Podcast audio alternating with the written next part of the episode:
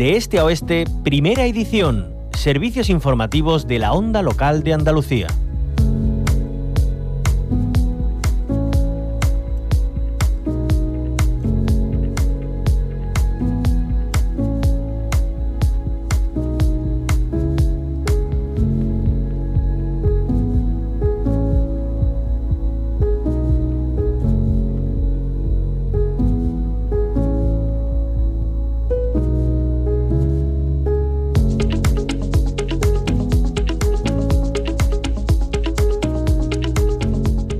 Venimos eh, hablando de violencia machista por el incremento de asesinatos en 2022 y los primeros casos en Andalucía de violencia machista nada más eh, comenzar el año. Desde el gobierno andaluz, desde la Junta, pide más efectivos al gobierno central para la policía autonómica y desde el Ministerio del Interior se apresuraban a convocar a todos los agentes implicados en la lucha contra la violencia machista.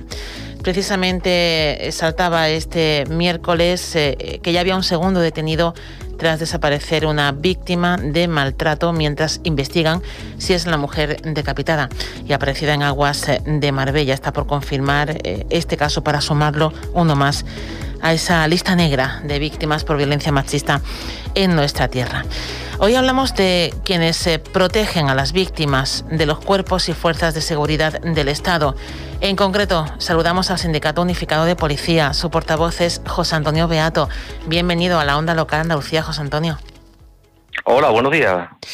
Eh, bueno, nos salta siempre una, pregunta cuando conocemos este tipo de casos eh, y es eh, cómo se le protege o por qué no se le protege más, o si controla más al agresor, se protege más a la víctima.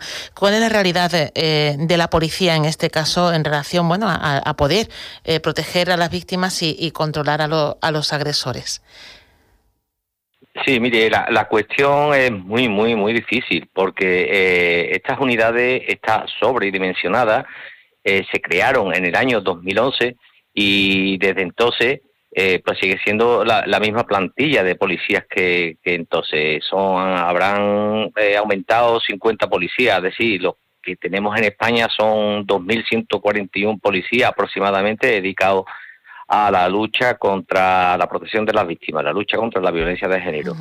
Eh, esta plantilla, evidentemente, hay que aumentarla e incluso cambiar el sistema de trabajo en el que ellos desarrollan la, la función porque son policías que en, nuestro, en nuestra opinión eh, se encuentran completamente explotados. Son policías que, el sistema de trabajo que tienen eh, vulnera gravemente la ley porque el, el, artículo 88 de la Ley de Protección de Datos Personales y Garantía eh, de los Derechos Digitales establece que, que tienen derecho a la desconexión digital en el ámbito laboral. Estas personas se les proveen de un teléfono cuando entran en la unidad y lo deben de tener eh, abierto, operativo las 24 horas del día para poder proteger a las víctimas. Entonces, ese es un sistema de trabajo que no no no no procede, no entendemos que no está reconocido. Es muy muy difícil dar esa protección. Claro.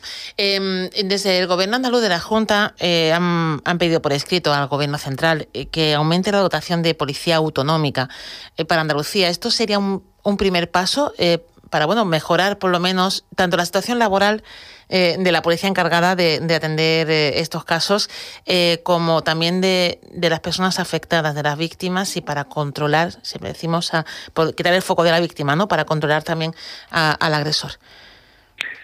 Sí, a ver, es que la competencia realmente la tienen las fuerzas y cuerpos de seguridad del Estado. Es decir, que la Junta de Andalucía, concretamente la unidad escrita, no tiene esta competencia eh, podrían crear una unidad, pero eh, sería desde luego más productivo que las unidades que ya están eh, creadas para esta finalidad pues sean las que se le provean de más medios humanos y más medios materiales, que se le provean de ordenadores personales a los compañeros para que eh, trabajen desde cualquier lugar eh, controlando la situación, las valoraciones de riesgo de las víctimas. Lo, que no consideramos que se sigan creando unidades deficitarias de medios humanos y, y de medios materiales. Eso es absurdo. Lo que hay que controlar, o sea, de establecer un sistema de trabajo distinto y es que a lo mejor es aumentar las plantillas de estas unidades en la Policía Nacional y que trabajen en turnos de 24 horas sin solución de continuidad, como están los radiopatrullas, como están las inspecciones de guardia, para que así se pueda controlar constantemente a las víctimas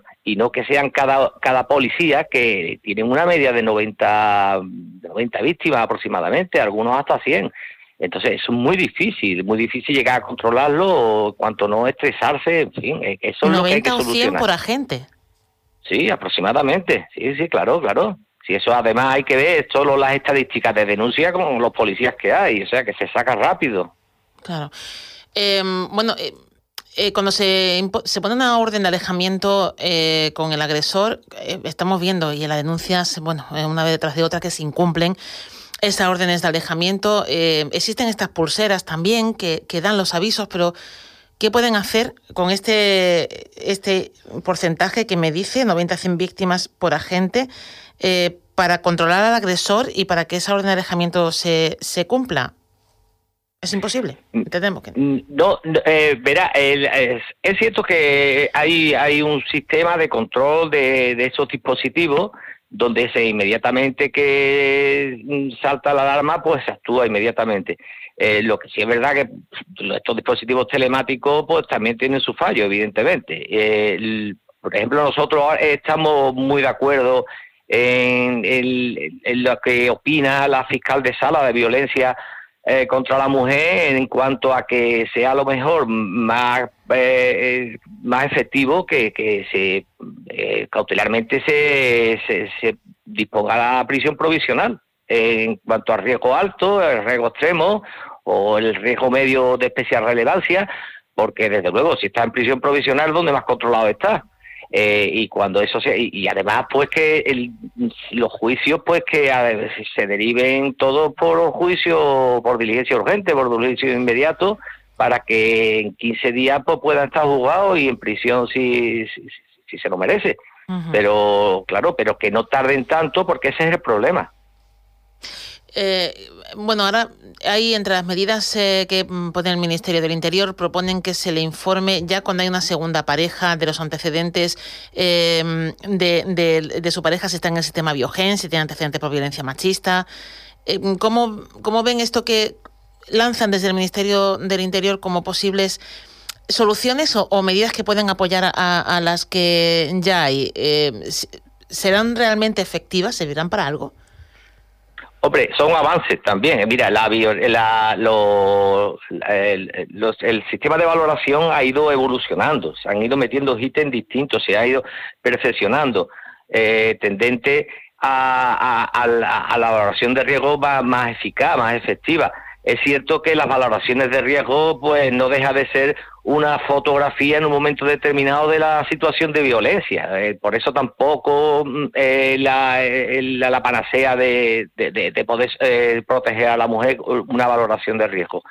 sí es verdad que en, en este caso entendemos que si además se le facilita esa información, tampoco eh, no estamos muy de acuerdo en que eso atenta a la intimidad. Bueno, si, si este hombre ha cometido esta infracción, ha sido condenado, tienes estos antecedentes, tendrá que asumir su responsabilidad y si dentro de, ello está también no solo ir a prisión, sino que se pueda comunicar los antecedentes penales, pues oye, tendrá que aguantarse. Si, si la, debe de, prevalecer contra derecho a la intimidad eh, la protección eh, a la integridad de, una persona, eh, en fin, que se haga responsable de lo que ha hecho. proteger la vida, en definitiva. Claro. José Antonio, em, la denuncia ayuda porque también eh, en los sobre todo en 2022, en estos casos eh, que ha habido un incremento tremendo, en muchos de ellos no, no había denuncias previas. Eh, como cuerpo que está a pie de calle, que está trabajando con, con este tema a diario, ¿qué le diría? no, no, ya solamente a las víctimas, sino a la sociedad. ¿Cuál es la importancia de la denuncia para que realmente bueno, se pueda activar y dar ese primer paso y, poder empezar a, trabajar y, a, dar una solución.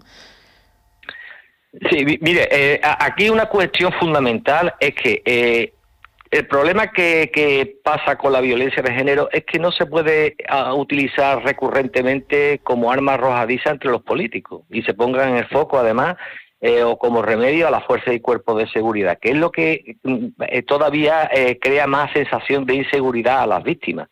El sistema dentro de lo que cabe funciona. Eh, funciona y, lo que pasa es que se crea cierto alarmismo en, momentos determinados, pero eh, existe esa protección que podría perfeccionarse, por supuesto.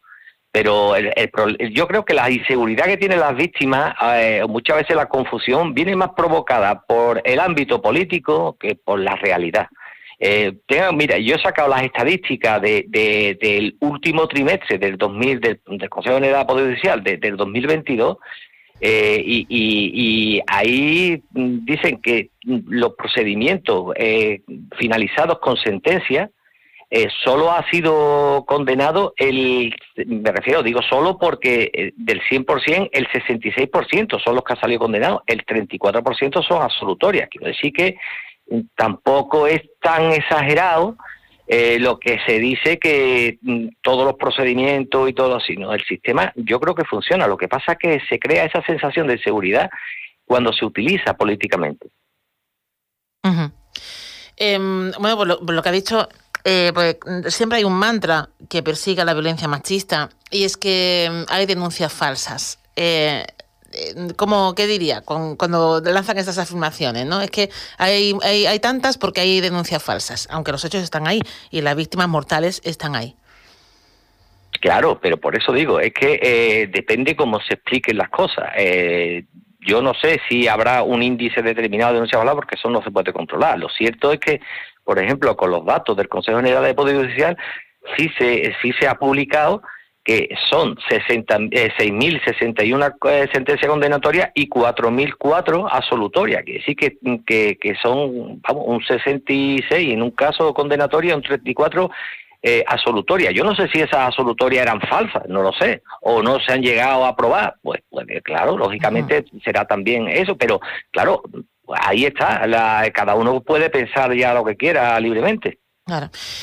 Bueno, pues eh, José Antonio Beato, nos quedamos con que hace falta más personal, eh, eh, más medios, con esas condiciones laborales que nos contaba que estaban viviendo los agentes que están dedicados a estas unidades y que obviamente pues hay que hacer un llamamiento para que esto sea así y para que, como dice, pues deje de ser un arma arrojadiza y que realmente se, se apueste por, la, por la protección y el control también de, de los agresores. Muchísimas gracias por contarnos la realidad de, de su día a día en la onda local de Andalucía.